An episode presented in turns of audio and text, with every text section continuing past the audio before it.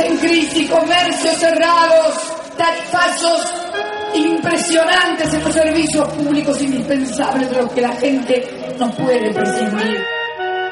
Ir al supermercado se ha convertido casi en una odisea. Volver a creer que el gobierno los cuida y no que los maltrata. Necesitamos que vuelvan a cuidar a los argentinos para poder defenderse de medios hegemónicos de comunicación que les picaron la cabeza durante años con mentiras, infamias y barbaridades. No podrían haberse consumado los atropellos sin la complicidad del poder judicial. Quiero que la gente vuelva a ser feliz en la República Argentina.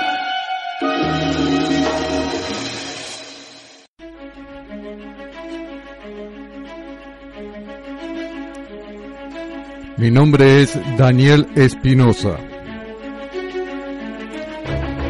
Con presupuesto bajo, sin nominaciones, pero con las convicciones intactas. Haciendo un programa que te volará la peluca. Prepárate porque ya comienza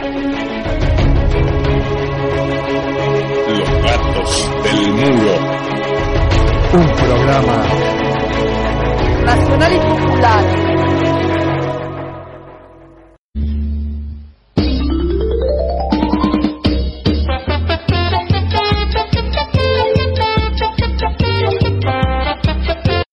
Nuestro objetivo central es sostener la paz social. Bueno, llegar Eduardo Amadeo, diputado nacional por Cambiemos. a las elecciones y a la entrega del poder con un país en paz. A las elecciones y a la entrega del poder. Y, y hay algunos que no quieren eso, hay algunos que quieren hacer política y demagogia con las necesidades de la gente. ¿Cómo va? ¿Cómo va? ¿Cómo va? ¿Por qué el gobierno no lo sacó por DNU si finalmente la terminó votando acá en la Cámara? Vaya a saber. A mí me preguntas. Escuchando lo que dijo Amadeo en el revoleo, porque estaba atento Carnota, le sacaste una declaración, se le abrió el inconsciente y metió un lapsus. Vamos a repetirla. Dale, ponelo. Nosotros queremos llegar a las elecciones y a la entrega del poder. A la entrega del poder con un país en paz. Eso tuvo que doler. Queremos llegar en paz a la entrega del poder, dijo. No, dijo eso. No, yo escuché mal. ¿Dijo eso? Se entregó el poder ya, no, no Bueno. cero chance. Bueno, querida, bueno, nos sacamos las caretas entonces. Pero no puede ser así. Queremos llegar en paz a la entrega del poder. en el gobierno que tiene los pies en la tierra. y otra que no. Así lo cuentas, ¿no? Bueno, por ahí él te lo podría decir, podría corregirlo A sí mismo, poder a sí mismo. A sí mismo. Acepta tu realidad por más espantosa que sea. Es tu realidad y se acabó. Toti, ¿cómo, ¿cómo ves la situación social? ¿Ve que hay hambre? Manzana. Que cada vez hay más gente con hambre en, en Argentina. Héctor Toti Flores. ¿Qué análisis hace al respecto? Porque ayer había declaraciones cruzadas, digamos. También hay muchos referentes de Cambiemos, lo escuchábamos recién a Miguel Ángel Pichetto, este, referir que eh, no, no se estaba viviendo una situación de hambre como se quería imponer por parte de los movimientos sociales o hablando de la politización del hambre. ¡Mire! Yo creo que el concepto de hambre eh, no es aplicable en la Argentina, Luis. ¿Usted también lo ve así? Sí, yo también. eh, siempre uno tiene que tomar eh, marcos de referencia, digamos, ¿no? Porque el hambre es un concepto que, que cada uno lo siente como, como, como, como quiere. Qué mala leche vos, ¿eh? El hambre es un concepto que cada uno lo siente como quiere. No sirven. Ahí hay que poner pan o galletitas. Vas a morir. Vas a morir.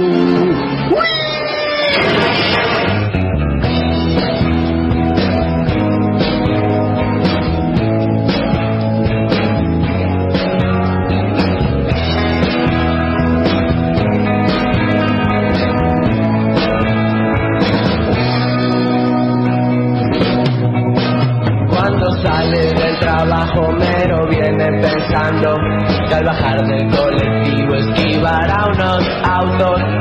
Atención, información de último momento. Suspenden el servicio de colectivos nocturno en la zona metropolitana. Una vez que habíamos tomado envión, estábamos creciendo. ¿Podemos poner lo que acaba de decir? Suspenden el servicio de colectivos nocturno en la zona metropolitana. Porque esto es África. No vas a perder nada de lo que ya tenés. No te vamos a dejar solo. Así lo informó la Asociación Civil de Transporte Automotor. La Argentina que vuelve al mundo. Regirá en las líneas provinciales desde el lunes 16. Sé perfectamente todas las cosas que deben estar pensando y sintiendo. De 22 a 5. No entiendo. No entiendo el nombre de todos los argentinos. No entiendo. De 22 a 5. hace tres años se escuchaba peor no pueden estar. ¿Y cuánto peor están? ¿Y cuánto peor van a estar dentro de un mes y dentro de dos meses? Porque En tanto que los domingos y feriados no habrá transporte disponible en todo el país. La gente tiene que caminar, mirar, porque en estos momentos de evaluación uno encuentra más o menos 30% de los precios. Los domingos y feriados no habrá transporte disponible en todo el país. ¡Sí se puede! ¡Vamos Argentina! ¡Sí se puede! Hoy más que nunca se puede. Lo hicimos posible.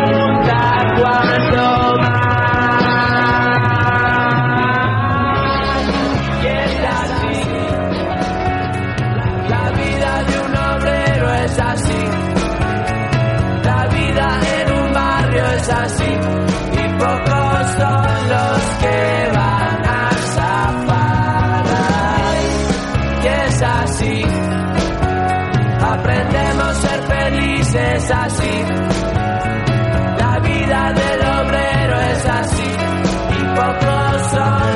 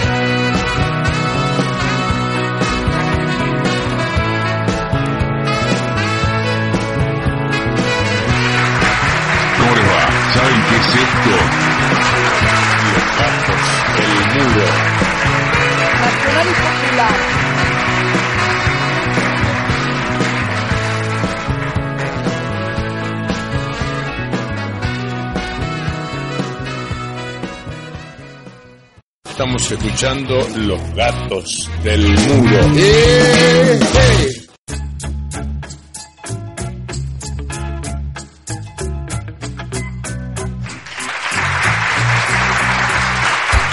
Buenas tardes, choripaneros. Hoy un día con pocos oyentes en vivo debido a las grandes eh, movilizaciones que hay en los distintos barrios. Están todos los candidatos a full para la campaña y la gente se acerca interesada a ver qué están hablando. Así que, bueno, igual Silvia Valente, por ejemplo, oyente premium, que siempre está en vivo, nos, y también, eh, otros que están me gusteando en el, en el chat de los gatos del muro. Silvia Valente nos manda algunos videitos de Capital Federal, donde el candidato Lamens está por dar charla, bueno, y hay algunos eh, comensales eh, invitados que también están tomando mate, bueno, y charlando, se hacen unas fiestas realmente eh, populares, muy interesantes, muy familiares, la verdad, algo muy lindo de lo que sucede en Argentina cuando la política es de la buena onda, ¿no? Como estos tipos que te enseñan a odiar a que tenés sentado al lado. Antes de avanzar en, en el programa, algún homenaje que le queríamos hacer a Rosa. Eh, en este caso estamos hablando de Rosa nacida en Moisésville el 15 de agosto de 1919. Rosa Tarlovsky de Roisenblit. Se recibió de obstetra en la Universidad del Litoral. Perdió a su única hija, Patricia, y a su yerno en 1978 a manos del terrorismo de Estado, al igual que a su nieta de 15 meses, que fue devuelta a su familia. Patricia Roisenblit estaba embarazada de 8 meses y dio a luz en la Escuela de Mecánica de, la Armada, en cautiverio, a un niño que recién recuperó su identidad en el año 2000. Se trata de Guillermo Pérez Roisenblit, nieto número 68 aparecido. Ahora Rosa, con flamantes 100 años, Rosa recibió la mención de honor Juana Zurduy del Senado de la Nación por su lucha en defensa de la memoria, la verdad y la justicia. Y aquí este pequeñísimo y humildísimo homenaje hacia ella. Gracias a todas las madres y abuelas de Plaza de Mayo.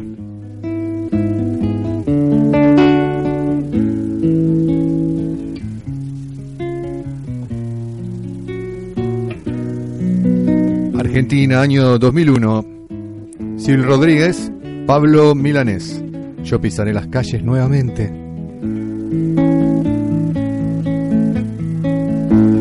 Yo pisaré las calles nuevamente de lo que fue Santiago ensangrentada y en una hermosa plaza liberada me detendré a llorar por los ausentes.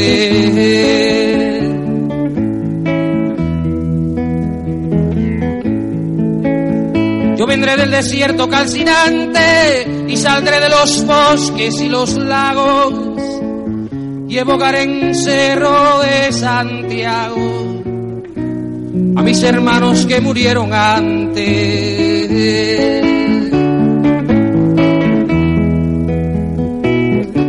Yo unido al que hizo mucho y poco,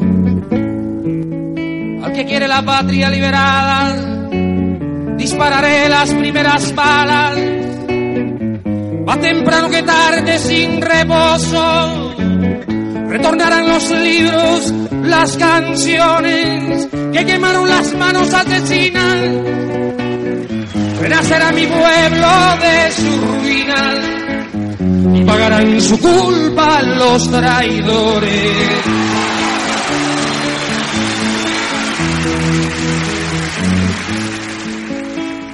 Un niño jugará en una alameda y cantará con sus amigos nuevos si ese canto será el canto del suelo, a una vida cegada en la moneda.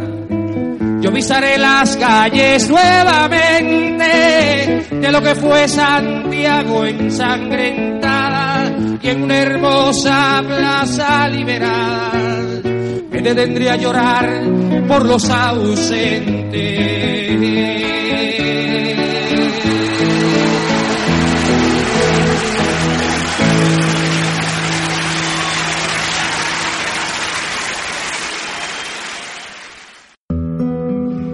Soy maya, guatemalteca, soy Rigoberta Menchú.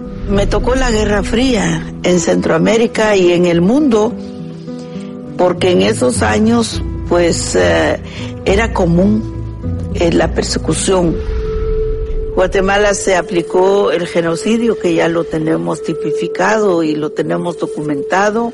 Se aplicó el etnocidio, que se tuvo la intención de aniquilar a los pueblos mayas. La memoria nos sirve para que nunca más permitamos que ocurre lo que ocurrió en el pasado.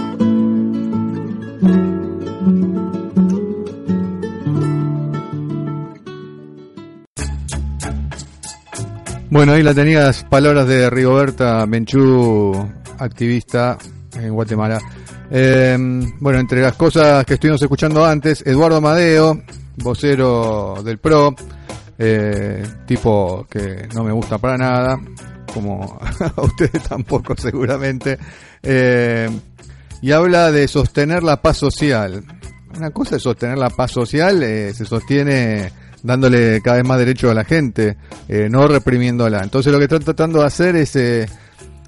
Están tratando de patear la pelota para adelante y no le sale, no le sale. La, hicieron explotar la bomba antes de tiempo, en vez de explotarle al otro gobierno que, que, que sigue, la va a ver muy difícil, pero igualmente les explotó antes y no están pudiendo contener es un, un efecto cascada de situaciones que provocaron y incubaron durante estos cuatro años.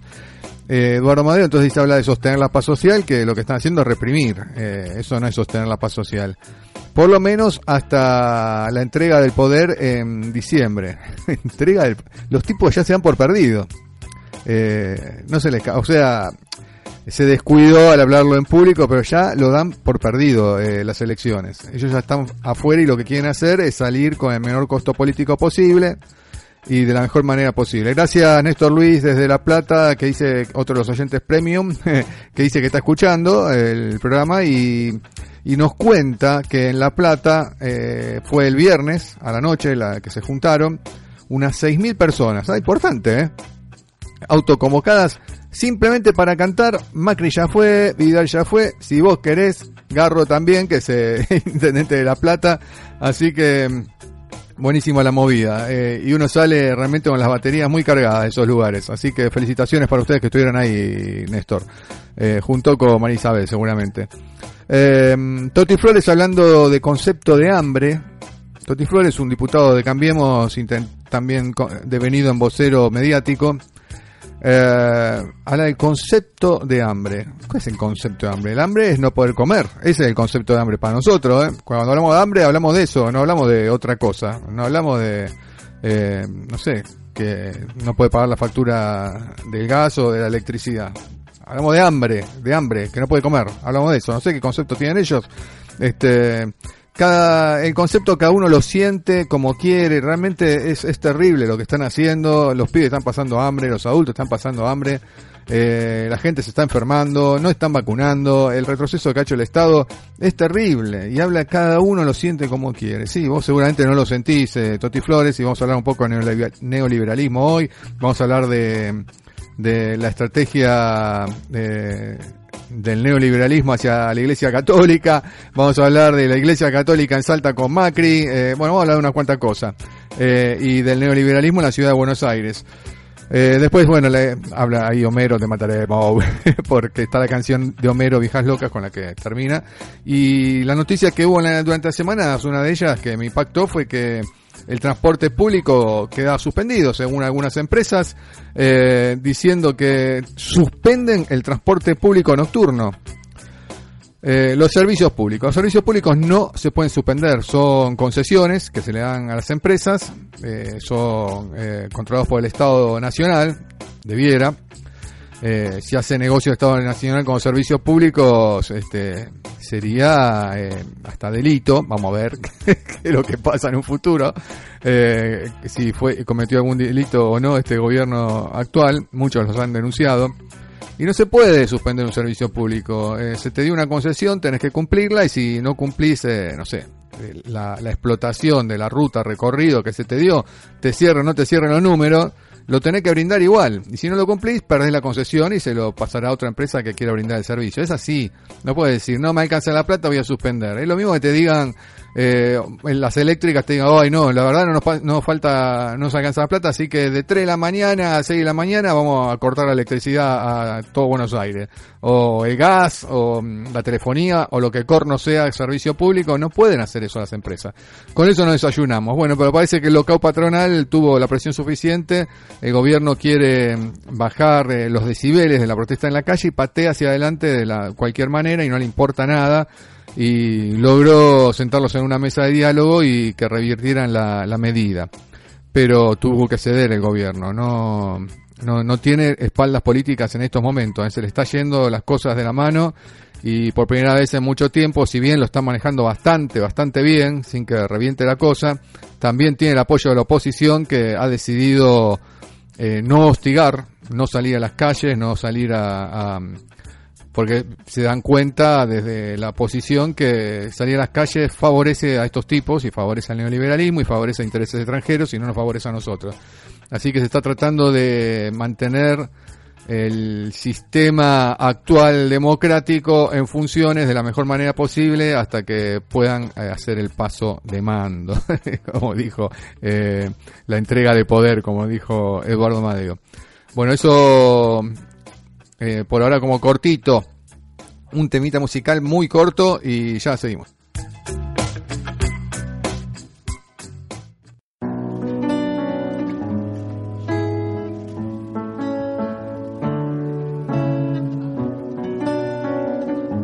Bueno, estos son los desenchufados, los unplug. Este es el grupo Aja, Take On Me. Oh, I don't know what I'm to say, I'll say it anyway. Today is another day to find you shying away. I'll be coming for your love, okay, and take on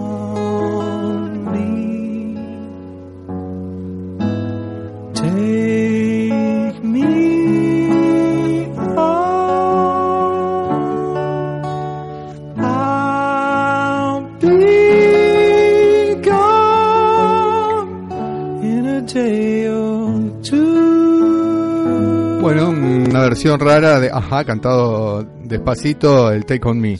Eh, por ahí está Silvia Valente también saludando, dice ya estoy de vuelta, los escucho, contate algo que pasó, cómo estuvo la mateada Silvia. That's me, I'm stumbling away. Slowly learning that life is okay and say after me.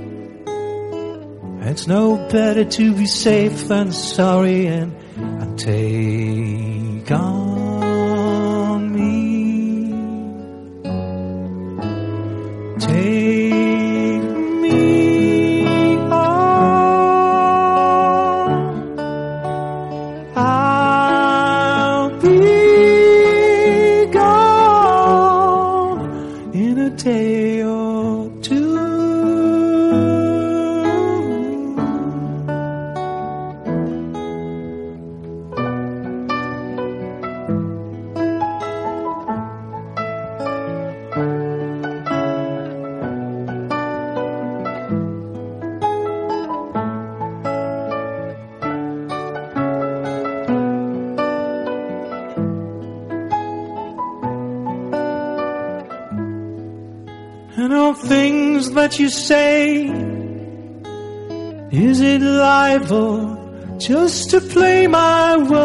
Le vamos a arrugar el tema a los de acá que están cantando tranquilos porque la Agencia de Inteligencia Argentina, la AFI, rastrea amenazas a Macri en Internet. Y amenazas entre gigantes, comillas, porque Hernán escribió en Facebook, Macri te queda poco. Y a partir de ahí comenzó una pesadilla. Desde la AFI le abrieron una causa, la AFI abre causas ahora, y el quien escribió eso es un recolector de residuos, citado por un posteo en Facebook. Llegó la federal a casa a traerme la situación, me hicieron un fichaje de las huellas y me sacaron fotos. Un recontra teatro con banner de la federal y todo. Me imputaron una causa por amenazas al presi. Dice Hernán, padre de familia y recolector de basura, le contó eso a un vecino, la situación traumática que vivió en su domicilio el miércoles pasado en el juzgado de lo criminal correccional federal número 3 de Morón. Lo acusaba de amenazas contra el presidente Mauricio Macri, lo que podría tener una pena de 5 o 10 años simplemente por un mensaje que escribió en su perfil de Facebook en el año 2018. Una cosa de locos. ¿Y la democracia dónde está?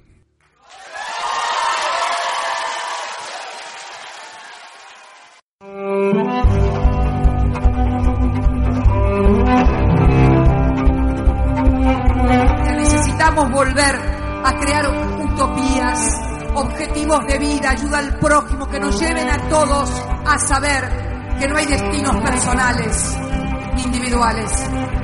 Yo los convoco a todos a transformarse en un multitudinario colectivo que recorra el país, que vaya ahí donde se necesita una mano, una ayuda solidaria.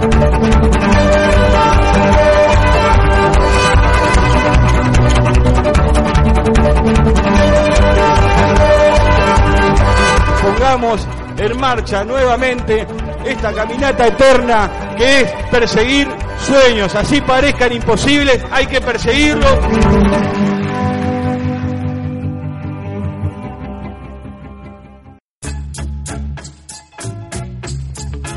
Bueno, hablando, gracias Silvia, ya te vamos a leer eh, de tu jornada hoy eh, interesada en los cierres de campaña o los actos de campaña y las reuniones vecinales. Un agente de tránsito murió y un agente de tránsito quedó gravemente herido en la semana. Y me parece como crónica de una muerte neoliberal anunciada, realmente, porque el gobierno nacional y el gobierno de la ciudad de Buenos Aires hicieron todo para que esto suceda. Esa es mi conclusión, si no escuchamos lo que sucedió, eh, había agentes de tránsito cortando la avenida a las tres y media de la mañana en la zona de Palermo, el conductor, un periodista, y vocero de un área del Ministerio de Justicia de la Nación, al cual nosotros catalogamos también como neoliberal, de 32 años, 34 años, por ahí tiene Bepo, atropelló a dos agentes para eludir un control de la alcoholemia. Esa fue la primera noticia, es lo primero que salió. Eh, la mujer, estamos hablando de una chica de 28 años, porque eran todos veintañeros los que estaban ahí, los agentes de tránsito a las 3 y media de la mañana, eh, murió en el momento. El conductor se presentó horas después. Cuando decimos horas después, hablamos de 14 horas después. Realmente una situación descabellada y esto sacó a luz eh, otras cosas. El conductor manejaba un Volkswagen Passat, atropelló a las personas, se perdió en la noche, abandonó el auto, se tomó un taxi, fue a, su domicilio o a donde fuere eh, no está bien claro, se bajó en el taxi, dice a dónde lo dejó, pero no está claro si fue al domicilio.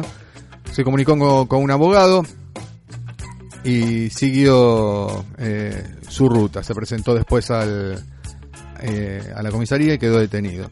Pero ¿qué es lo que sucedió eh, enseguida? Los agentes de tránsito de la ciudad de Buenos Aires, esto destapó muchas cosas.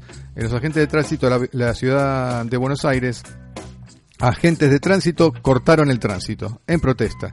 Se reunieron en el centro de Buenos Aires, en la zona del obelisco, y cortaron la, calle en protesta porque nos enteramos que en el gobierno neoliberal de la reta los agentes de tránsito no solo los dejan abandonado a su suerte y verdad en el medio de la noche sin custodia policial hacer controles vehiculares que pueden parar a delincuentes o a quien sea o que les pase lo que sucedió, los dejan solos, solos completamente si eso no es recorte de presupuesto, el, recorte de presupuesto, ¿dónde está? Bueno, es la política neoliberal que llevó a estar esos chicos eh, para en una sobrevivir en una ciudad neoliberal en, condiciones eh, malas, porque no son empleados, si bien con pompos y platillos, la red habló del cuerpo de policía de tránsito, ninguno es policía de tránsito dependiente de la ciudad de Buenos Aires, todos son monotributistas, es decir, son todos independientes y por eso el gobierno no paga cargas sociales, por eso el gobierno no les da vacaciones, por eso el gobierno no les da aguinaldo, están totalmente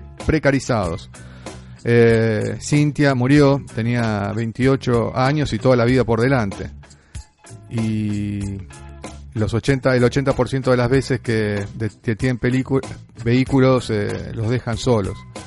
El taxista que llevó a Bepo, después de que abandonara el auto, Indicó que no parecían nerviosos ni borrachos y viajaron en silencio. Por el Bepo no estaba solo, estaba acompañado de un amigo y una amiga, al parecer. Eh, lo único que le llamó la atención al, taxista que declaró es que estaban muy serios y no hablaban entre ellos.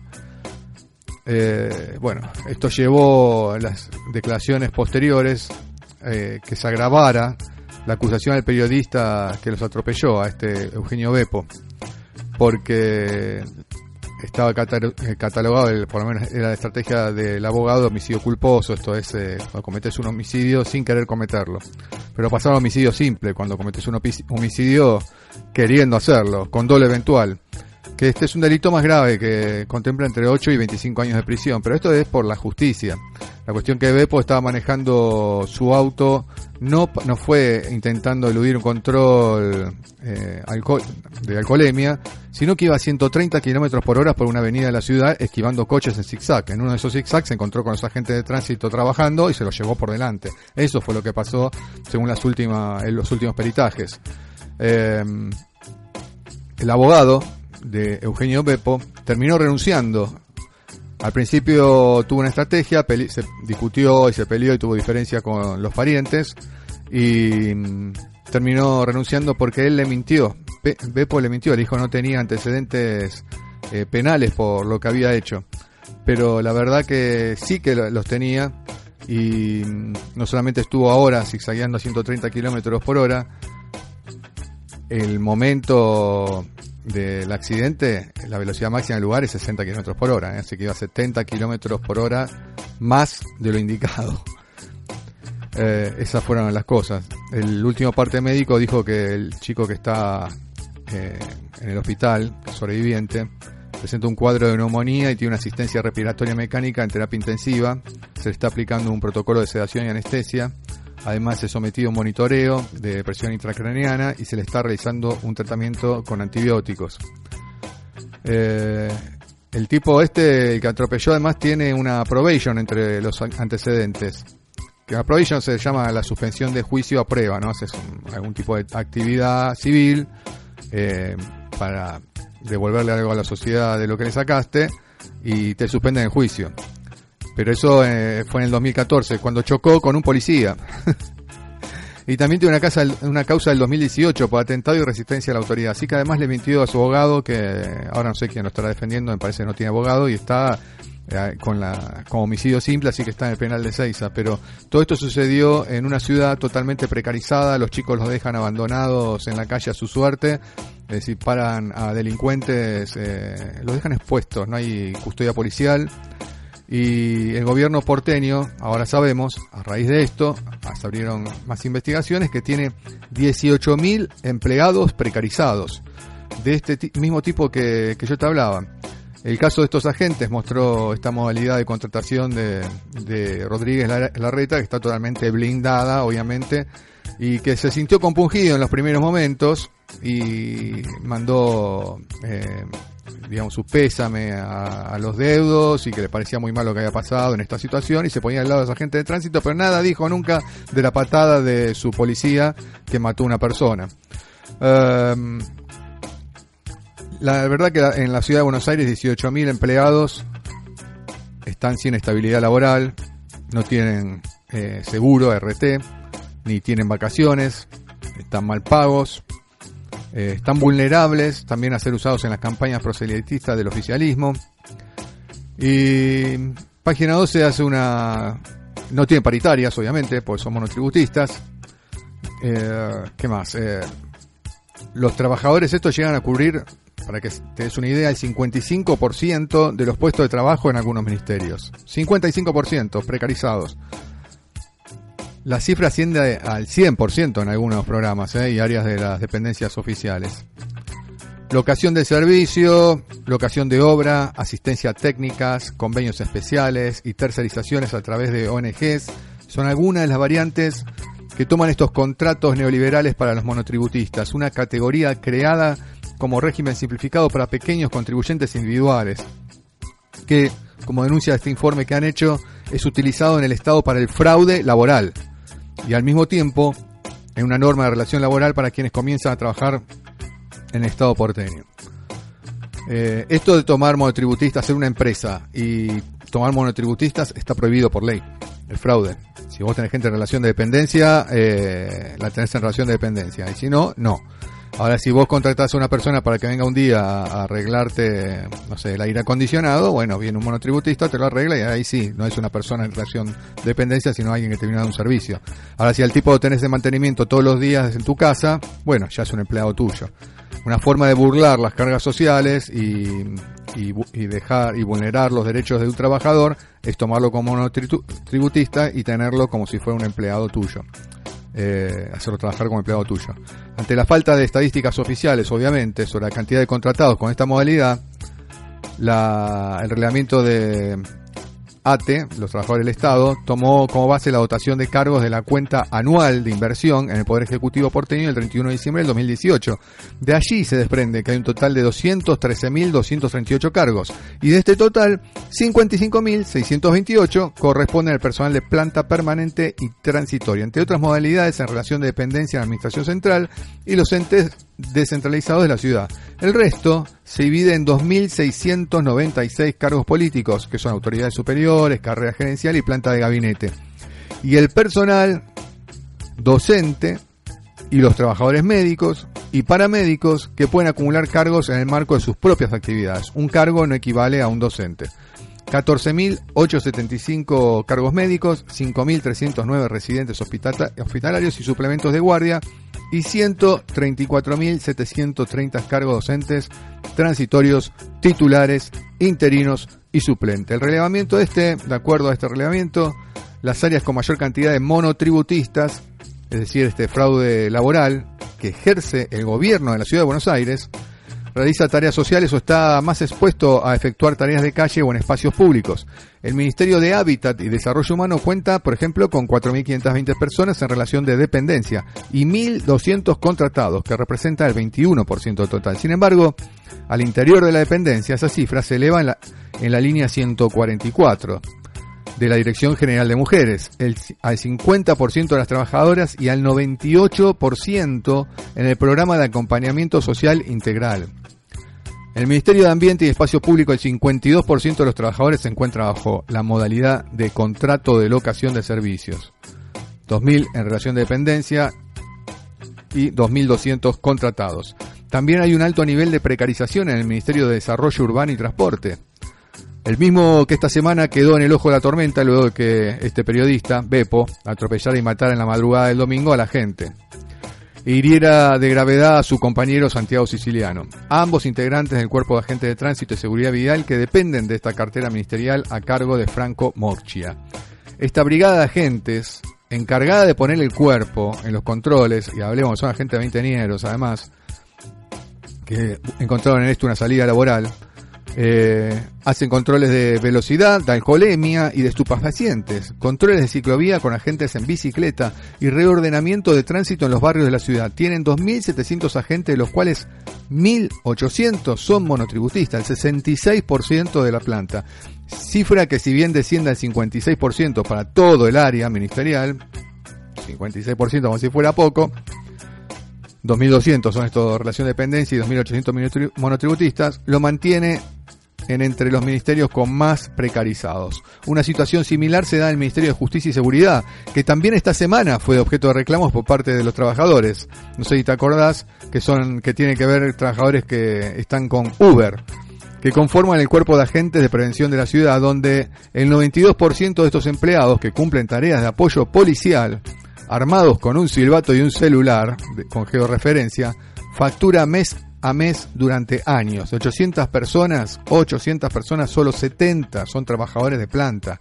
En el total de este ministerio, el 57% de su personal es facturero, o sea, hacen facturas eh, como monotributistas, 2.136 de planta y 2.800 contratados. Este es un modus operandi de la reta en la ciudad de Buenos Aires.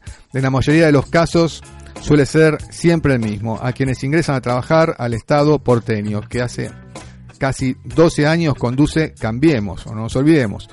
Les prometen que van a estar unos meses y que luego serán pasados a planta transitoria o permanente. Y en casi todos los casos pasan años facturando mensualmente, cumpliendo horarios y efectuando tareas iguales a los empleados de planta, sin ver concretado el pase mientras la inflación perfora sus bolsillos y sus salarios van a la baja porque no están contemplados en las paritarias. Si bien ATE los reconoce como trabajadores del Estado, el nivel de sindicalización aún es bajo porque los aprietes y la falta de estabili- estabilidad laboral conspira contra la gremiación. Los salarios en el mejor de los casos alcanzan los 25 mil pesos, mejor de los casos, a los que hay que descontarles casi 3 mil del monotributo e ingresos brutos, y a las carencias ya mencionadas, ¿no? No tienen, eh, por ejemplo, salud. Se agrega que no perciben anticipos de salario, no tienen horas extras, no tienen antigüedad, no tienen posibilidad de carrera administrativa, están precarizados. El secretario general de CTA Autónoma de la Capital y del Consejo Directivo de ATE, Alejandro Gianni, le contó al diario Página 12 los otros días que además de la precarización laboral de los monotributistas, el larretismo, cambiemos, el neoliberalismo, también precarizó por la vía de los salarios. Los contratados son la mano de obra para los trabajos que están más expuestos, en la vía pública. Los que están en los puntos verdes en las plazas, agentes de tránsitos y de prevención, parte de los que trabajan con los cartoneros en niñez e inspectores. Además de estar precarizados, hacen el laburo más duro. cumplen tareas regulares a la par del personal de planta permanente, pero con sueldos menores y sin estabilidad y sin derechos. Y son la mano de obra barata para, para los que trabajan, estos se utilizan para trabajar en las campañas electorales porque están supeditados a renovación de un contrato. O laburan o se les cae la contratación, remarcó este sindicalista. En el tema de educación, ahí hay otra, otra más, ¿no? La precarización de la reta también afecta a la educación. A través del programa Jornada Extendida, que tiene más de 1.200 monotributistas, para cumplir con la Ley Nacional de Educación que establecía la ampliación de la jornada escolar. Inventaron esta modalidad que no es jornada simple ni completa y que precariza la escuela. Nunca hubo maestros monotributistas desde la Ley 1420. La estabilidad de los docentes es para que no dependan del gobierno, porque tienen que ser maestros del Estado, no del gobierno. Y estos contratos dependen del gobierno, no del Estado. Los tipos, algunas leyes sí, otras no, viste cómo son. En cualquier caso, evitar la responsabilidad jurídica sobre quienes deberían ser sus empleados en relación de dependencia y generar una dotación de trabajadores precarizados que aumentan las presiones sobre los empleados formales para que resigne condiciones laborales y salario, forman parte de la lógica impresa en el ADN de Cambiemos. Y no solamente tiene que ver con una lógica neoliberal, sino que esta lógica será muy económica y le sirve para disfrazar algunos números y para precarizar a la gente y para disciplinarla, pero cuando la gente empieza a morir por estas políticas, ya la cosa se pone más heavy, ¿no?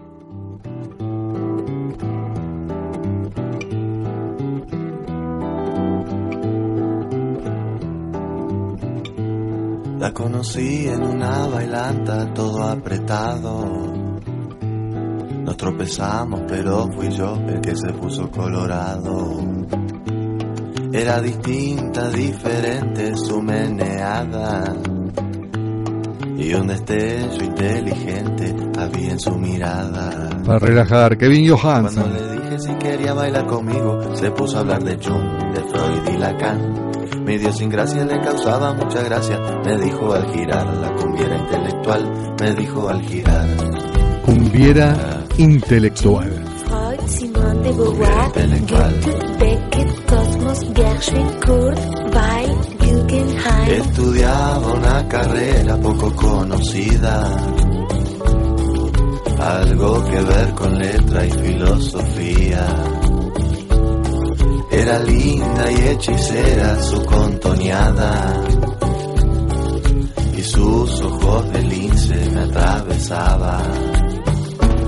Cuando intenté arrimarle mi brazo, se puso a hablar de Miller, de Lenin y Picasso. Y si osaba intentar robarle un beso, se ponía a leer de Neruda unos versos. Me hizo mucho mal, la cumbiera intelectual no la puedo olvidar.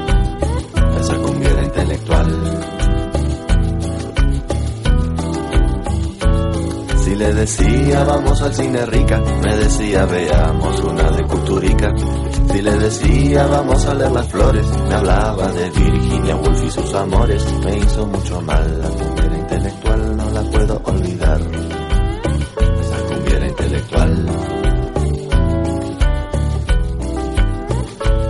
Le pedí que me enseñe a usar el Bauhaus, pero solo quiere hablarme del Bauhaus. Le pregunté si era chorra o rockera, me dijo que Stein era re tortillera, no la puedo olvidar. Jarmusch, Küsto, Cocteau, Arto, Magui, Maran, Twyla, Zarb, Gilda, Visconti, Gismonti. Me hace daño. Yo no quiero que piense tanto, cumbiera intelectual. Yo voy a rezarle a tu santo para que te pueda soltar. Paul, Klee, Ante, Garmas, Kandinsky, Diego, Frida, Tolstoy, Bolshoi, Terry, Gilliam, Shakespeare,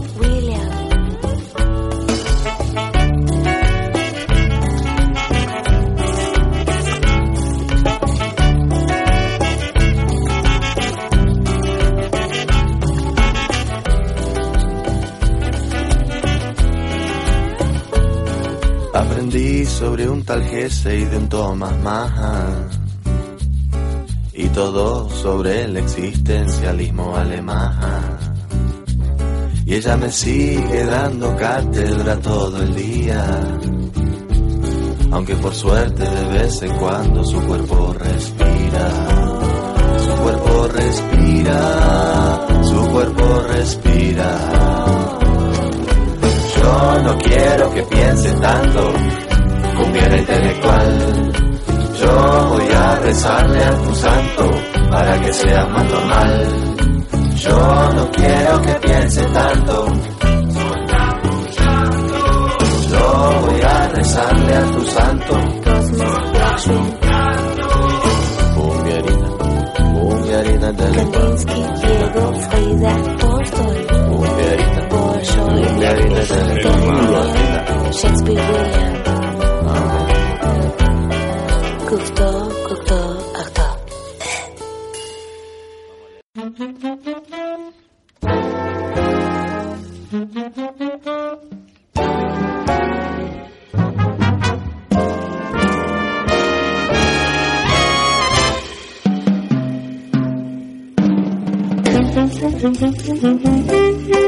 Thank Bueno, desde Barcelona, Joan Chamorro y su Young Band. Que sí suena todo, todo. Eh, Joan Chamorro toca el saxo, está tocando ahí, y todos los demás adolescentes.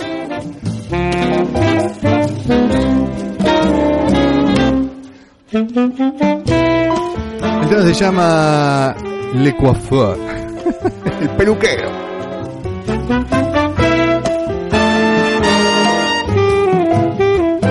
Bueno, pero vamos a usarla de fondo para leer a Silvia Valente, nuestra corresponsal hoy en la visita del AMENS y en los paseos por Capital Federal. Dice, nos cuenta, los vecinos recibieron muy bien a Matías y Gisela, los candidatos. Muchas preguntas sobre escuelas, jardina- jardines, hospitales, vacantes, investigaciones sobre negociados, etcétera. Cerró Ofelia porque Marciota abrió y se fue apurada a ver a Boca. La gente después cantaba, Macri ya fue, Vidal ya fue, si vos querés, la reta también.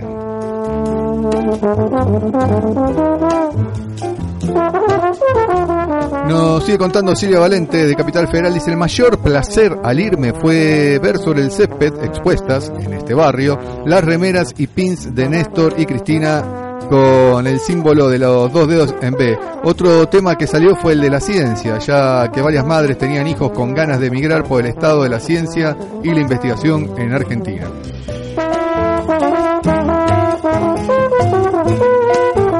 Continúa nuestra corresponsal, dice, y también surgieron preguntas sobre la precariedad laboral de lo que estuvimos hablando, y se dio el ejemplo de los agentes de tránsito, lo que estuvimos hablando, todo por revisar. Matías dijo una vez más que siendo Cava el distrito más rico, nada de todo esto se justifica.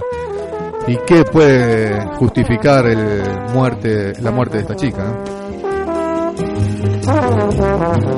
Ya era el distrito más rico, continúa Silvia en época de Ibarra, cuando pagabas 20 mangos de alumbrado, barril y limpieza y todavía era bimestral. Imagínate ahora, la reta gasta fortunas en macetas y no funcionan los hospitales. Y mantiene el curro de cambiar baldosas sanas en lo que lleva gastado 2.200 millones, mientras que en escuelas invirtió 1.400 millones. Te cuento Silvia que el otro día tuve una charlita donde estaba copiado la reta con un troll de la reta, donde estaba copiada mucha gente. Por eso, por lo general, no, presto atención, pero cuando hay muchos eh, eh, leyendo, les contestamos algo. Y mm, la conversación iba en un agradecimiento de este troll a la reta diciendo gracias eh, Horacio por escucharme, en un mes arreglaste la vereda. Y mostraba una foto de la vereda toda rota y al mes la vereda toda arreglada previo paseo por Google Street, puede comprobar que la vereda estuvo rota unos 10 años aproximadamente. Entonces le contesté a este troll, che, eh, ¿la vereda estuvo rota un mes o 10 años? Pues una cosa es que la arregló en un mes y otra cosa es que la, la arregló, estuvo roto solamente un mes y estuvo 10 años rota antes. Y me dice, bueno, no importa, no vean lo negativo, me contestaba el troll, diciéndome, yo antes no podía pasar con el cochecito de mi bebé y ahora sí lo puedo hacer porque este gobierno escucha. Y digo, pero sin embargo la esquina, la esquina está arreglada, pero ahí, a dos metros de donde estás vos, la, esquina con las bajadas para lisiados, eh, están cuestionadas por eh, hacerse en lugares donde no es necesario. Eh, y me dice, no, bueno, pero eso yo posteé esto para que vean que no rompe y hace veredas porque sí. Las arreglan donde hace falta. Nueva, nuevo paseo por Google Street y le contesté.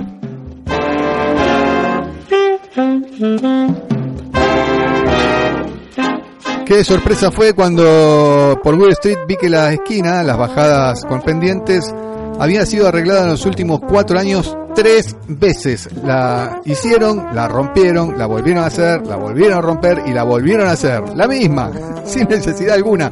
Eso que dicen que están haciendo negocio con las esquinas de la ciudad de Buenos Aires y con las veredas. Y la vereda, esa que estuvo rota 10 años al lado de esa bajada, nunca le pusieron una baldosa. Así las cosas. A partir de esas fotos que le puse, decidió llamarse Al Silencio. La reta, nada de esto fue un error.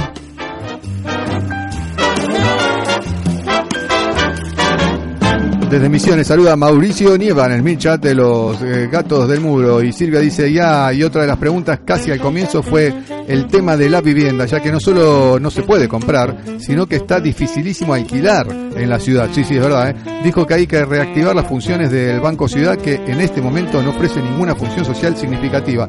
A unos amigos le pidieron como referencia eh, para poder alquilar le dijeron bueno necesitamos dos garantías como dos garantías sí dos personas que vivan en la ciudad de Buenos Aires, que vos conozcan y que sean parientes directos tuyos, que avalen que si no pagan alquiler lo van a pagar ellos.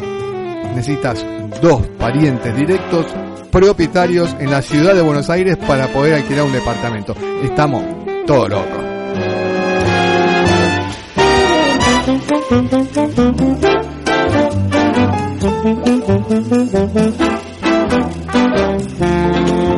Silvia dice en este barrio nunca termina de sacar las vallas amarillas porque viven rompiendo baldosas sanas y las vuelven a poner. La empresa que provee las baldosas es una empresa amiga o socia de Macri.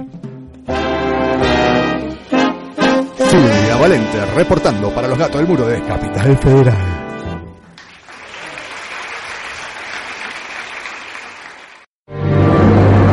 ¿Sabías que en el Congreso de Tucumán, que en 1816 declaró la independencia, Manuel Belgrano propuso establecer una monarquía incaica? Una cosa es la independencia y otra es poner a un indio como rey. ¿Eh? Sí. ¿Sí?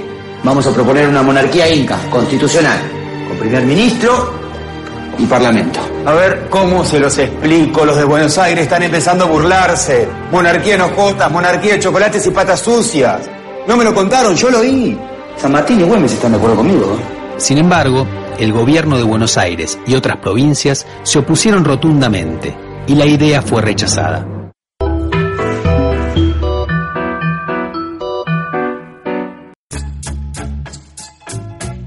Hablando de neoliberalismo en la ciudad de Buenos Aires y, y la política eh, laboral, eh, yo la, verdad en la experiencia de vida que tengo y por la información que tengo y seguramente a vos te pasará lo mismo. Eh, la única referencia que tengo de censura de letras de canciones es en, durante las dictaduras. Esto se puede cantar, esto no se puede cantar, esto se puede pasar por un medio de comunicación, esto no se puede pasar por un medio de comunicación. Recuerdo eh, haber leído artículos donde durante la dict última dictadura militar en Argentina, en los canales de televisión, las radios, porque todos los canales y todas las radios estaban ocupadas por los militares en todo el país, eh, tenían los llamados interventores, había carteles que decían qué palabras no se podían decir, qué temas musicales, había una lista de temas, eh, una lista negra de temas musicales que no podían pasarse, incluido tangos, eh, una cosa ridícula, pero bueno, era así. Las siglas, por ejemplo, Ejército Revolucionario este, del Pueblo, el ERP, eh, esas siglas había que ponerlas en minúsculas siempre, no se podían usar las mayúsculas, bueno, y un montón de cosas por el estilo. Cosas que uno en democracia no suele ver, porque no, porque eso, porque es democracia justamente. Pero parece ser que en la ciudad de la furia de la reta no es tan así. Desde el distrito escolar de una escuela de Floresta, del barrio de Floresta, sugirieron suspender una canción de Ciro y los persas. La canción es, era, es antes y después. Eh, lo que hicieron fue una actividad en un acto del colegio eh, alguien dijo vamos a pasar yo tengo conozco a alguien de la banda de Ciro y los persas. Lo puedo traer para eh, para animar el, espectáculo bueno dale y vamos a pasar una canción. Vamos a hacer antes y después. La canción se llama Y bueno, dale, vamos a hacer imprimir papeles con todas las letras y se las vamos a repartir entre los padres para hacer una actividad conjunta donde participen alumnos, el conjunto de, de alumnos que van a cantar eh, el tema, el, tipo de la banda que va a decir unas palabras y después cuando canten hagan eh, todo el tema y lo estén tocando y cantando, también participan los padres cantando de- eh, desde la butaca. Bueno, eso no pudo ser, se- bien se había preparado la canción antes y después de Cirios eh, y los persas para compartir este acto escolar. En eso iban a participar, como te digo, maestros, eh, maestras, eh, las familias. eh, bueno, iba a estar el bajista del grupo, yo Marco César Bastos, porque la hija asiste a ese establecimiento educativo. Y bueno, pero al último momento tuvo que ser suspendido. El motivo de la suspensión en la ciudad de la Furia de la Reta, desde la supervisión escolar, o sea, lo- los cargos jerárquicos, según denuncia la cooperadora de la escuela, la cooperadora eh, no tiene que ver, eh, es cooperadora, son padres organizados que juntan dinero para eventos y ayudan a la escuela, aunque sea estatal. Eh, le sugirieron a la directora que no fuera cantada la canción.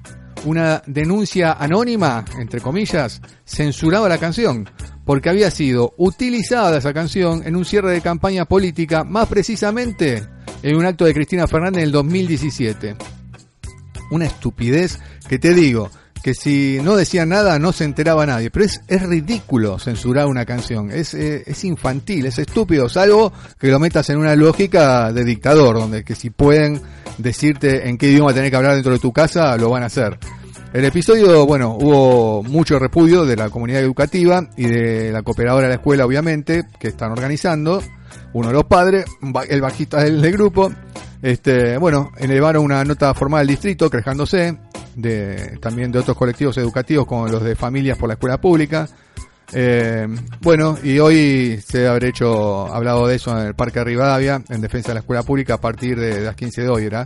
Eh, eh, del músico Andrés Ciro Martínez en las redes escribió repudiamos la censura ejercida por las autoridades de la escuela 23 en realidad del distrito escolar 18 en realidad la decisión provino de las autoridades distritales para con los chicos que prepararon nuestra canción, sea por el motivo que fuere. Es de conocer un derecho e ignorar que la gente la canta hace 10 años en estadios y donde toquemos. Es penoso, es ridículo, es oscuro y es lamentable. Repudiamos este acto de censura inconcebible en un país democrático. Manifestamos nuestra preocupación por la vulneración del derecho de expresión de los alumnos y alumnas que durante un mes estuvieron practicando la canción como regalo a sus docentes por el Día del Maestro y ratificamos nuestro apoyo al equipo directivo caracterizado por un fuerte compromiso con el arte, la cultura y la ciencia en su proyecto pedagógico. Manifiesta la cooperadora de la escuela en la nota que este lunes, mañana, elevarán el- al distrito. Quienes elegimos la escuela pública, creemos conveniente recordar que la Constitución de la Ciudad de Buenos Aires establece en su artículo 24 el sistema educativo de la ciudad debe asegurar la participación de la comunidad y la democratización en la toma de decisiones. Garantizar la participación en términos plurales y democráticos, respetando la diversidad en las expresiones y manifestaciones de todos los ámbitos involucrados. Es uno de los pilares fundamentales para el funcionamiento del sistema educativo, manifiestan en nota. Este, bueno, finalmente no hubo canción. La canción era eh, antes y después. En alguna parte de la canción dice, antes, hace ya tiempo, conquistadores nos imponían su dios del miedo, quizás por eso estaban preocupados. En lugar de eso, la directora de la escuela, Paula Groisman, tomó el micrófono y dijo frente a toda la comunidad educativa reunida, autoridades distritales me sugirieron que, me sugirieron que no se podía cantar la canción porque era de una campaña política. La realidad es que todos los docentes desconocíamos esto. El objetivo era elegir una canción alegre para cerrar el acto, donde compañeros docentes iban a tocar también instrumentos. Íbamos a convocar a las familias mediante la fotocopia del tema para que también nos acompañara. Lo siniestro puede transformarse en maravilloso y lo hemos comprobado. Alentó. Eligió entonces citar a Paulo Freire en su libro Cartas a quien pretende enseñar. Es importante en el desempeño de todos los días mostrarles a los alumnos la belleza que existe en la lucha épica, ética y estética. Como postula Freire, todos los maestros y maestras de la Escuela 23 trabajamos para que los chicos estén en una escuela alegre y libre, finalizó la directora. Eh, los supervisores del Distrito 18, lo que sucedió es que hablaron con la directora y le recomendaron no cantar la canción. le, di- le dijeron que en caso de incumplir la sugerencia, podía tener un sumario administrativo o incluso perder el cargo. Los apretaron mal. Denuncian los padres y madres de la escuela y en su escrito dejar sentado consideramos que esta censura fue ejercida en un contexto en el cual las políticas del gobierno introducen el miedo, la incertidumbre y la represión como forma de disciplinamiento y dominación en todos los niveles jerárquicos. Esperamos que este hecho lamentable que frustró la intención de los niños y niñas homenajear a sus maestros y maestras en un festejo no se repita nunca más, finalizan los padres y madres de la escuela. Nunca más. Esto es neoliberalismo, esto es lo que logró traer la dictadura y parece que no, no se quieren ir. ¿eh? Hace ya tiempo yo te invitaba a cazar un ciervo, Por eso le pasamos en honor a ellos, antes y después. te acompañaba a buscar yuyos para tu cama. Antes en una emboscada te protegía y perdí un ojo por una espada. Después vos me invitabas a ver la luna, la misma luna en tu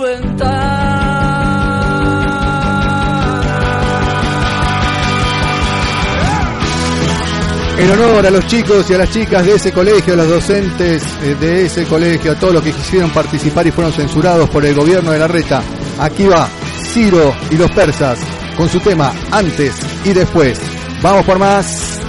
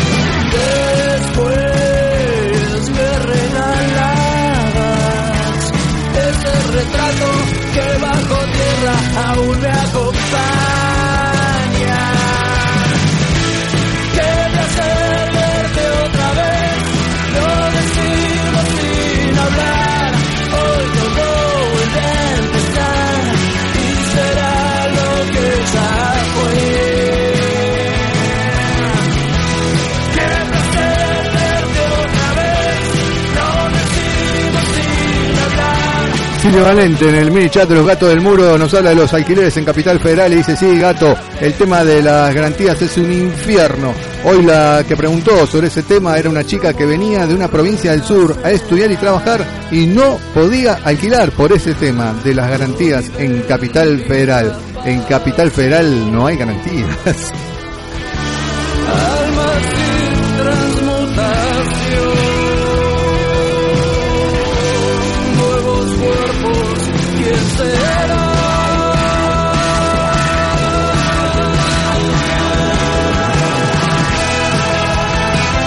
Mauricio dice, aquí en El Dorado está por cerrar la fábrica de calzados DAS, que empleaba 1.500 personas. Uf, en El Dorado es una cantidad enorme. Ahora funciona a la mitad de su capacidad y la otra mitad ya la llevaron a Paraguay.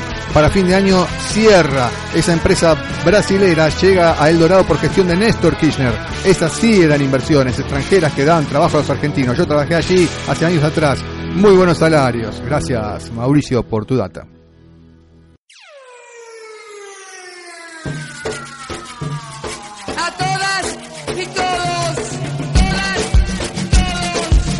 Ha llegado el momento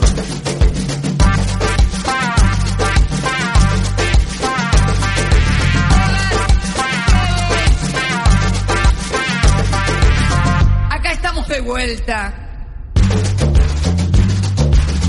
¿Pero para qué vamos a volver? Vamos a volver, vamos a volver, vamos a volver, vamos a volver para ser mejores. Tenemos que volver, sigue diciendo Silvio Valente, que hoy está apoyando muchísimo el mini chat de los gatos del muro. Muchísimas gracias, Silvia Valente.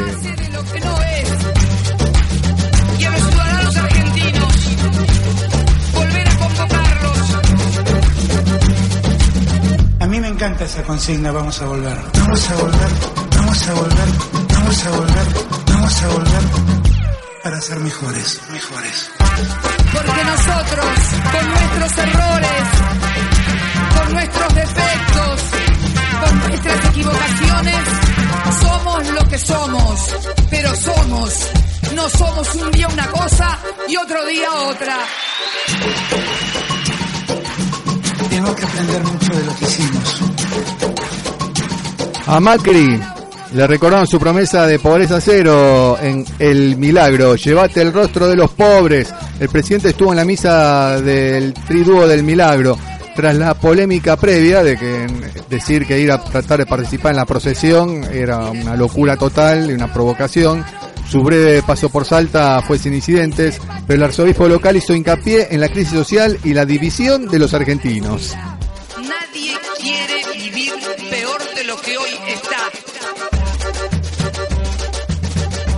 Sí, porque luego de esas opiniones cruzadas que hubo desde la iglesia por la posible llegada del presidente Macri para participar de la fiesta del Señor y la Virgen del Milagro, más que fiesta, el primer mandatario estuvo en la última de las misas del triduo que concluye a los tres, los tres días de rezos previos a la procesión de esta tarde, el domingo, en la que se confirmó que Macri no estará, ya que luego de la celebración religiosa abandonó la provincia.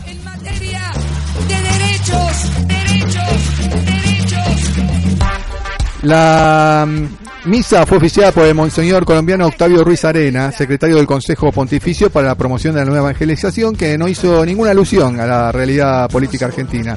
Pero fue al finalizar la ceremonia que se hizo en el atrio de la céntrica Catedral Basílica de Salta, de cara a una multitud ubicada en la Plaza 9 de Julio, cuando el arzobispo de Salta, Mario Canielo, tomó el micrófono y agradeció a Macri por aceptar la invitación, tras lo cual se escucharon algunos aplausos.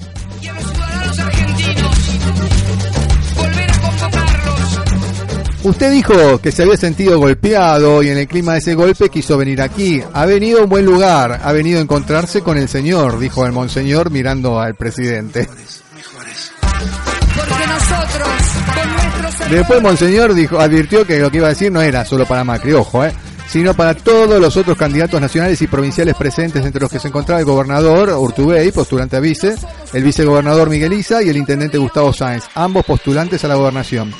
Sin embargo, otra vez se dirigió a Macri y citó su promesa de terminar con la pobreza. Usted dijo que iba a luchar por la pobreza cero. ¿Qué puede decir Salta de la pobreza? Le da rostro a la pobreza.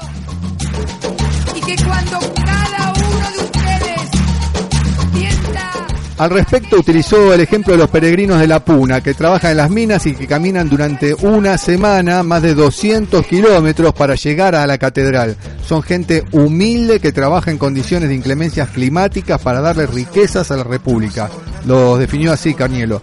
Los pobres no son una molestia, son una oportunidad, son maestros, agregó el sacerdote que luego retomó con un ejemplo de los mineros, bajan desde la Puna en peregrinación el dueño de la mina, el gerente y el último minero, todos juntos y provocan una nueva sociedad en Salta, le dijo. ¿No es posible venir juntos caminando por la historia? ¿Por qué debe hacerse la historia desde la pelea? Preguntó Canielo y rescató que eso es lo que enseñan los pobres, en este caso los mineros.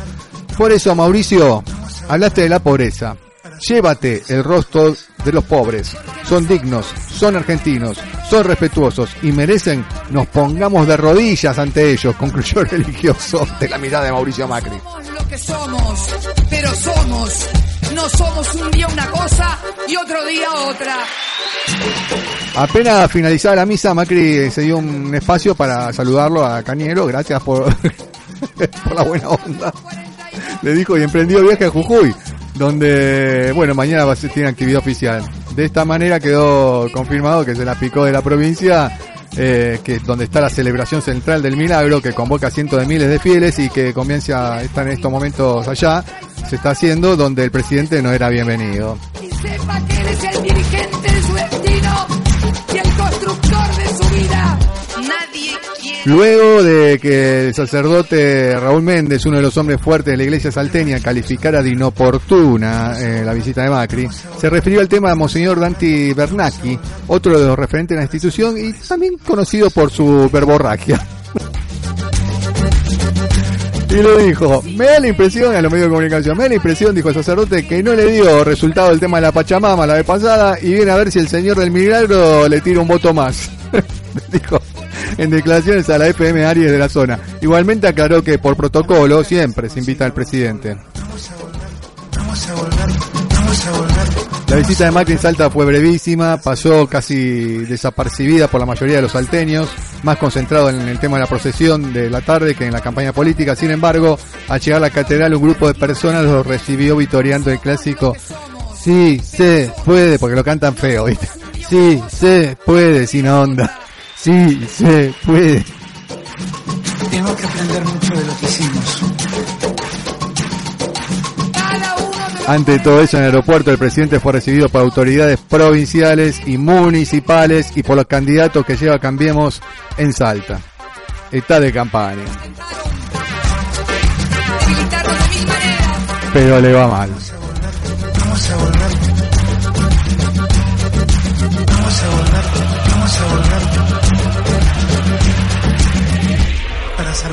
mejores.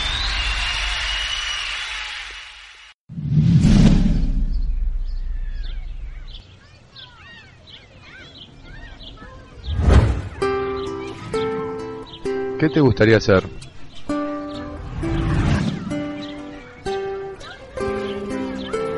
Cocinero, Em, también, a ver. Maestro, astronauta, arqueólogo, enfermera, Jugando de niños, descubrimos lo que queremos ser de grandes.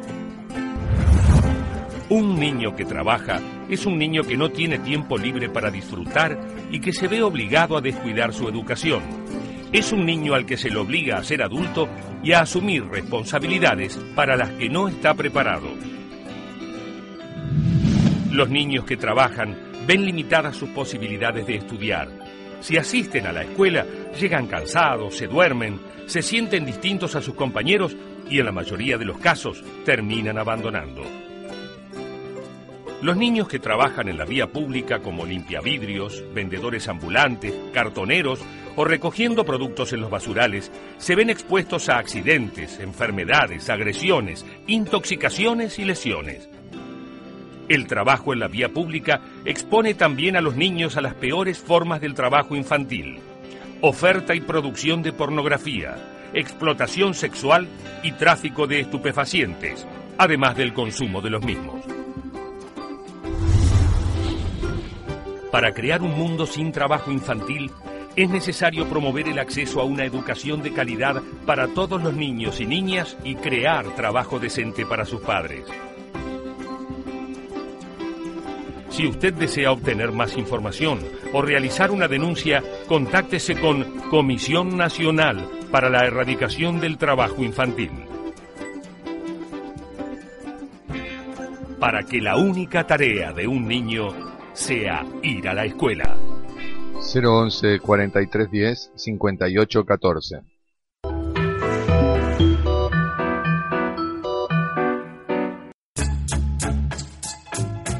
Volvimos. Muchísimas gracias a todos los que están conectados y participando en el mini chat de los gatos del muro. Eh, con las últimas palabras de Silvia Valente tenemos que volver, sí, ya es una necesidad, no es un, es unas ganas, ¿no? Es eh, como necesario. Eh, desde el principio, cuando el Papa Francisco asumió su condición de, de Papa en el Vaticano, nosotros decíamos que algunos hablaban del, bueno, también, ¿no? De comunista, le decía, qué sé yo, una barbaridad. Eh, sí decíamos que representaba, que era, obviamente que era capitalista, pero que representaba un tipo de capitalismo productivo y estaba poniéndose en contra de lo, del capitalismo financiero que eh, tomó vida propia y con unos y ceros estaba haciendo dinero y destruyendo países y estaba eh, dejando de lado a los que realmente producían. Pagando me- mejores o peores sueldos, ese ya era otro tema, pero por lo menos están produciendo algo. Estos tipos lo único que hacen es de la plata hacer dinero y eso no es posible. El dinero lo hacen las personas. Y como el dinero lo hacen las personas, si esta gente no se pusieron una empresa para producir dinero y lo que pusieron es una financiera, el resto del planeta empieza a empobrecerse, porque el dinero sale de las personas igualmente. Eh, ahora parece ser Nicolás Senese, que es autor de Cómo América por Estados Unidos quiere cambiar de papa. Y habla de un complot hecho en Estados Unidos para voltear al Papa Francisco, ni más ni menos, ni menos. Un círculo preciso que mueve hilos, mueve dinero, los sectores ultraconservadores, super hiper ricos de Estados Unidos y una víctima que está siendo asediada, que sería el Papa. Esta es una nota desde París de Eduardo Febro. Para mí es un honor que los norteamericanos me ataquen, dijo el Papa. En realidad dijo, para mí es un honor que los norteamericanos me ataquen. Bueno, así no, por el estilo. Dijo el Papa Francisco cuando el periodista francés Nicolás Senese, corresponsal del diario católico La Croix, en Roma, La Cruz, le entregó en el avión que lo llevaba a Mozambique su investigación sobre el complot de los norteamericanos contra su papado. Cómo América quiere cambiar de papa es un pequeño escrito de la editorial Bayard de 276 páginas.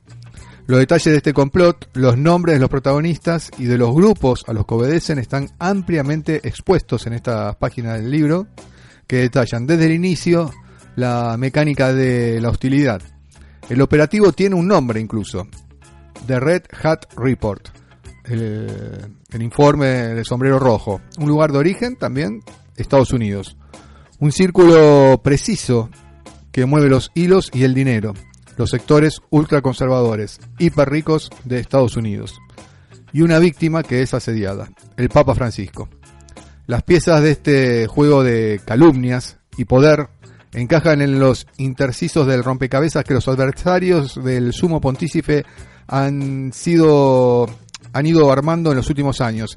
El golpe empezó a fomentarse en Washington en el año 2018. El grupo este de ultraconservadores que te mencionaba se reunió en la capital norteamericana para fijar dos metas. La primera, dañar lo más posible la figura de Francisco y adelantarse a su sucesión, eligiendo ellos entre los posibles cardenales el más idóneo a sus intereses conservadores. The Red Hat Report es el nombre del informe que encargaron a ex policías y miembros del FBI, abogados, gabinetes especializados, periodistas y universitarios para estudiar la vida y las ideas de cada cardenal con el fin de destruir su carrera o al contrario beneficiarla para cuando llegue el momento oportuno. Están poniendo mucha guita e inteligencia, sistemas de inteligencia y logística para apartar futuros franciscos, digamos, o incentivar eh, futuros papas que estén de acuerdo con ellos. Mientras llega ese momento, el grupo puso manos a la obra con la meta de llevar a cabo lo que CNC llama un golpe de Estado contra el Papa Francisco. Una mañana del 2017, Roma amaneció cubierta con afiches contra el Papa. Fue el primer acto de la ofensiva. El segundo y sin duda el más espectacular intervino en agosto del 2018 cuando por primera vez en la historia del Vaticano un cardenal hizo pública una carta exigiendo la renuncia del Papa. Se trata de Monseñor Carlo María Vígamo, ex nuncio del Vaticano en Estados Unidos. El corresponsal de la CRO eh, en el Vaticano detalla la odisea maligna de este grupo de poder en su empeño por sacar del medio a un papa cuyas posiciones contra el liberalismo, la pena de muerte, a favor de los inmigrados y su inédita defensa del medio ambiente a través de la encíclica Laudato engloba una corriente contraria a la de estos empresarios. Los complotistas poco tienen de santos, son adeptos a la teología de la prosperidad, poseen empresas ligadas a los seguros y hasta la explotación del Amazonas. Francisco es un clavo bajo sus pies y una cruz sobre sus ambiciones. Según CNS, organizaciones caritativas como los Caballeros de Colón, que pesan 100 mil millones de dólares gracias a la compañía de seguro que administran, 100 mil millones de dólares. El banquero también Frank Hanna, la red de medios Eternal World Television Network, cuyo promotor y abogado, Timothy Bush, creó el Napa Institute, con la intención de difundir una visión conservadora y libre de la economía. Están entre los miembros más activos, pero hay otro como Lagatus o George Beigel y su ya famoso think tank Ethics and Public Policy Center, en diálogo eh, con el diario Página 12, CNS desenvuelve la trama de un complot que, pese al poder de sus actores, no logró quebrar al Papa. Un poquitito de música y ya seguimos.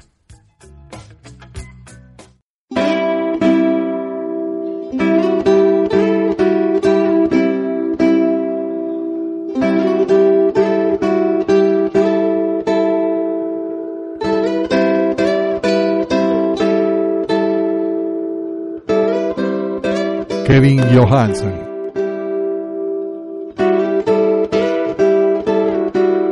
Road Movie.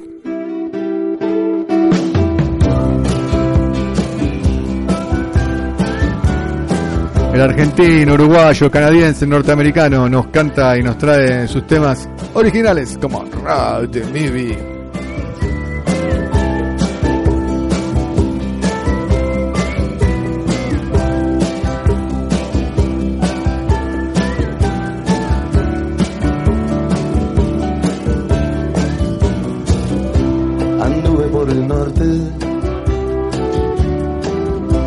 Anduve por el sur,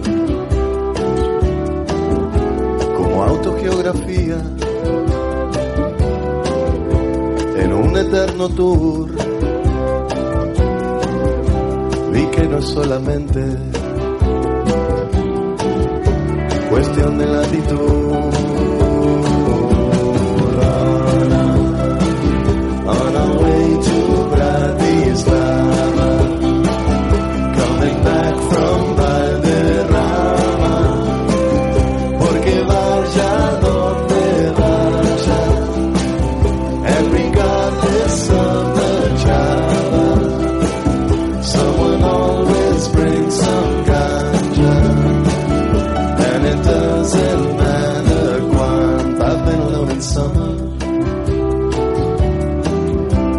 I've been alone in spring.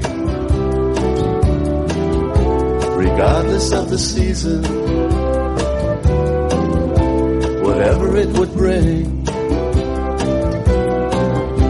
it never really mattered. For I never stopped to sing.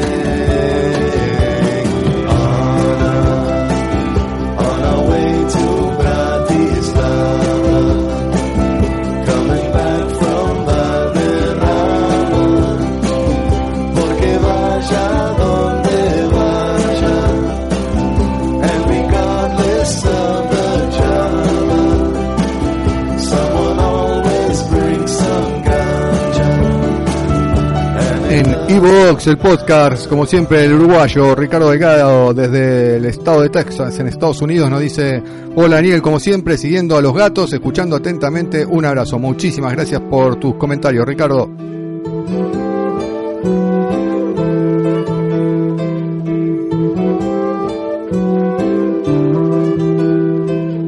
Gracias a los me gusteadores, Tino Prieto, Ale Ale y las palabras y el silencio.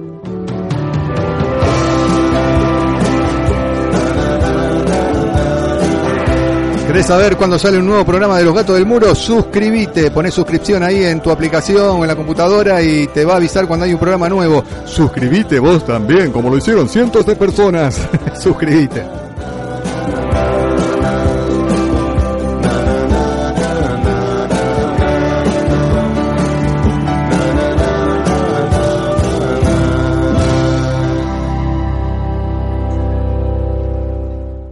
...4 de junio de 1937...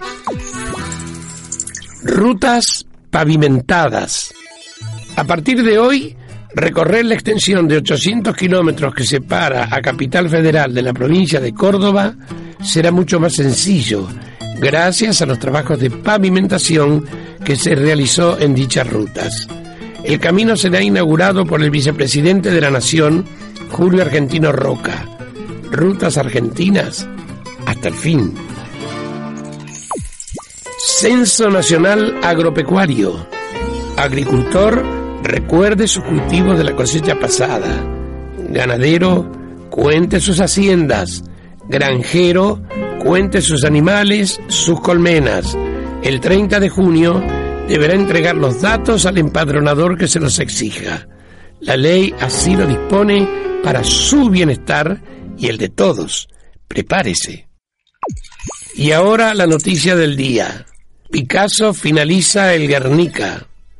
Inspirado en el brutal bombardeo perpetrado por la dictadura franquista en la ciudad de Guernica el 26 de abril de 1937, durante la Guerra Civil Española, el pintor Pablo Picasso realizó una monumental obra que revolucionará el arte tal como se lo conocía hasta entonces. El Guernica, pintado íntegramente en la gama del blanco, el gris y el negro, es un cuadro de grandes dimensiones que simboliza el sufrimiento que la guerra inflige a los seres humanos. Su impronta es tan potente que quienes se enfrentan a sus desgarradoras imágenes experimentan una sensación sobrecogedora. Sobre su obra, el propio artista declaró, no, la pintura no está hecha para decorar las habitaciones. Es un instrumento de guerra ofensivo y defensivo contra el enemigo. Un hecho o una noticia pueden convertir un día como cualquier otro en un día histórico.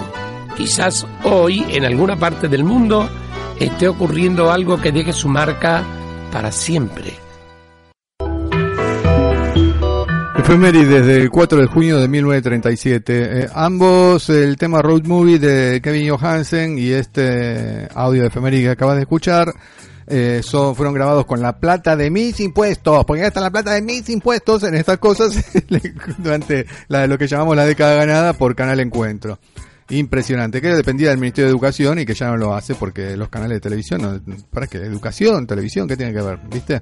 Eh, así es este gobierno. Bueno, eh, muchas gracias a los que siguen conectados. Historia de una novela, estamos hablando del Papa Francisco recién y de cómo lo asedian y desde Norteamérica se construye su caída. Eh, pero es una historia real. El Papa Francisco fue y es objeto de una de las campañas más densas que hayan existido contra el sumo pontífice. Y y bueno, eh, el señor este que hizo el compilado y le avisó al Papa de que estaba en peligro, Nicolás Senese, eh, nos cuenta. El Papa Francisco no sirve los intereses de este grupo de empresarios ultraconservadores y por ello decidieron, de alguna manera, licenciarlo. Actuaron igual que hubiese hecho el Consejo de Administración de una empresa cuando despide al director porque éste no alcanzó los objetivos deseados. Esta gente cuenta con enormes recursos financieros, pero pese a ello, durante el mandato de Francisco, no lograron influenciar su línea. Por ello se fueron acercando a las personas que, dentro de la iglesia, estaban contra Francisco. Algunos, como el monseñor Vígamo, llegaron incluso hasta exigir públicamente su renuncia. Creo de todas formas que este grupo de ultraconservadores sobrevaluaron sus fuerzas.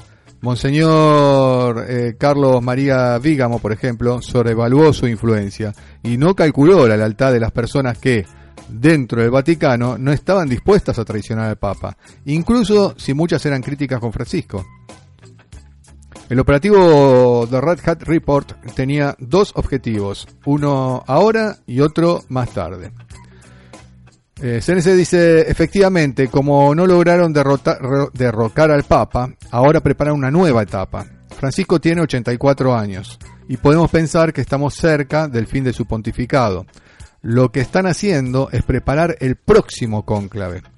Para ello han invertido mucho dinero. Han contratado a ex miembros del FBI para preparar dossiers, carpetas sobre los cardenales que participarán en el cónclave para descartar a aquellos que tienen la intención de continuar con las reformas que aplicó el Papa Francisco.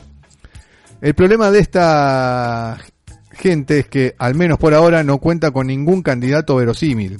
No les será fácil. Sin embargo, lo que sí pueden hacer es dañar la credibilidad de los candidatos más reformistas y obtener de esa manera la elección de un candidato débil y manipulable para desmontar las reformas de Francisco.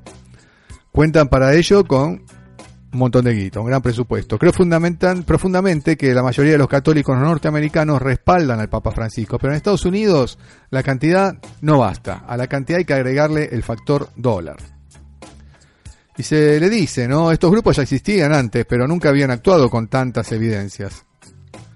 Y el autor de este libro contesta, este periodista de investigación, contesta, son empresarios con enormes medios a su disposición. Cada uno de ellos fue creando su grupo de reflexión dentro de la iglesia, su escuela de teología, su universidad católica, su gabinete de abogados para defender la libertad religiosa. Es una nebulosa que funciona mediante una red de instituciones privadas y que ha llegado a dominar el catolicismo norteamericano. Son, por ejemplo, ellos quienes donaron mucho dinero a las diócesis norteamericanas que tuvieron que pagar enormes indemnizaciones luego de los casos de abuso sexual a menores. Por eso pueden imponerles una dirección a las diócesis. Por ejemplo, Tim Bush está presente en todas las etapas de este montaje para proteger poder- poderosos intereses económicos en el Amazonas. Estos grupos pesan con toda su fuerza para desviar la atención y evitar así que se hable demasiado de ecología. Siempre tratan de distraer la atención en los debates fundamentales, por ejemplo, en los sínodos, e imponer sus puntos de vista, o sea, sus intereses. Y se le pregunta, ¿y, cómo un grupo tan poderoso pudo dejar que Francisco fuese electo papa? No se dieron cuenta porque la elección de Francisco llevó a cabo según otras necesidades. Este papa fue electo debido a la crisis en el seno de la curia y gracias a la voluntad de los obispos del mundo entero de sacar a la iglesia del debilitamiento creado por las malas combinaciones de la curia italiana. Bergoglio, el papa, se impuso así para reformar la iglesia, pero su ideología choca con la visión que los católicos ultraconservadores de Estados Unidos tienen de la iglesia. Hay además otro ingrediente propio al catolicismo norteamericano, un desprecio innato de los católicos blancos norteamericanos por los latinos. El señor Wosk, white, anglo-saxon, católico, eh, católico blanco, católico anglosajón, menosprecia a los hispanos porque estos son pobres, no tuvieron éxito. Los Wask están muy influenciados por la teoría, la teología de la prosperidad difundida por los evangelistas. Donald Trump juega eh, en este patio, es una pregunta válida para hacerse, ¿no? No creo, contesta él, que Trump tenga muchas convicciones propias. Es seguro que los escucha, pero quien tiene una cercanía con ellos es el vicepresidente, Mike Pence. Las confrontaciones son numerosas entre Washington y el Vaticano. El tema de la pena de muerte, la impugnación del Papa Francisco de un liberalismo fuera de control, etcétera, etcétera, etcétera. El Papa finalmente ataca los fundamentos del poder económico de Estados Unidos. No sé qué hacer, no sé qué hacer. Todo el día laburando y laburando. Encima subo el bombi me están precarizando. Encima subo el bombi me están precarizando. Que la playa ya no sea un privilegio. Quiero vacaciones cuando termine el colegio. Vengo al banco para pagar la boleta. También es responsable de esta miseria la reta. También es responsable de esta miseria la reta. Macri fue. Que harán los grupos de poder de Estados Unidos y le cantamos junto con el Papa bailando en el medio esta canción.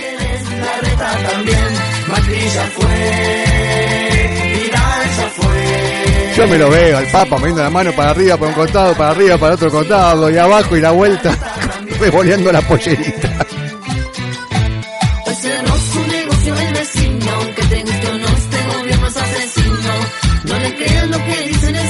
Nos vamos despidiendo con la canción de Macri, ya fue, Vidal ya fue, la gobernadora de Buenos Aires, y si vos querés la reta también, el gobernador de la ciudad de Buenos Aires.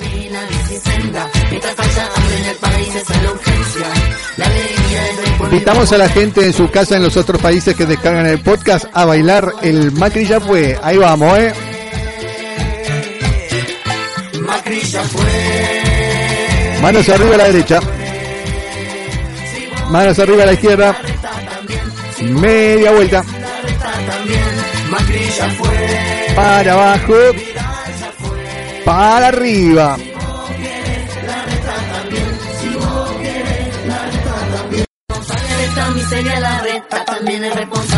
Muchísimas, muchísimas gracias a todos los que estuvieron conectados, a los que- a los me gusteadores, a los que estuvieron eh, compartiendo el link del podcast de Los Gatos del Muro.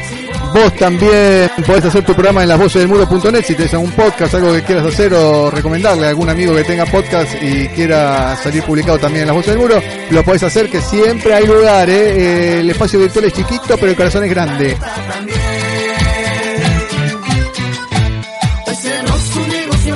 Por lo pronto, los gatos del muro seguimos creciendo, siguen creciendo los suscriptores, muchísimas gracias. Tú también puedes suscribirte a los gatos del muro, haz como lo han hecho cientos de personas, suscríbete ya. Llame ya. Bueno, con esta última vuelta nos vamos, ¿eh? Por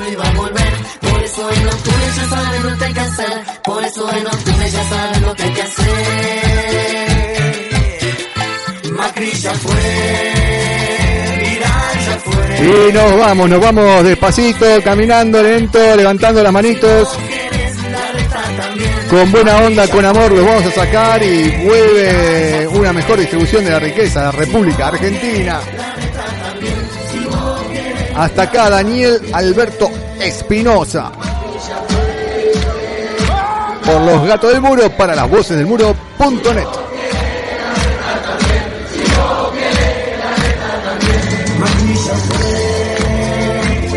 Gracias chicos, esto ha sido todo por hoy. Hasta el próximo domingo a las 18 horas. Y cuidado al Papa.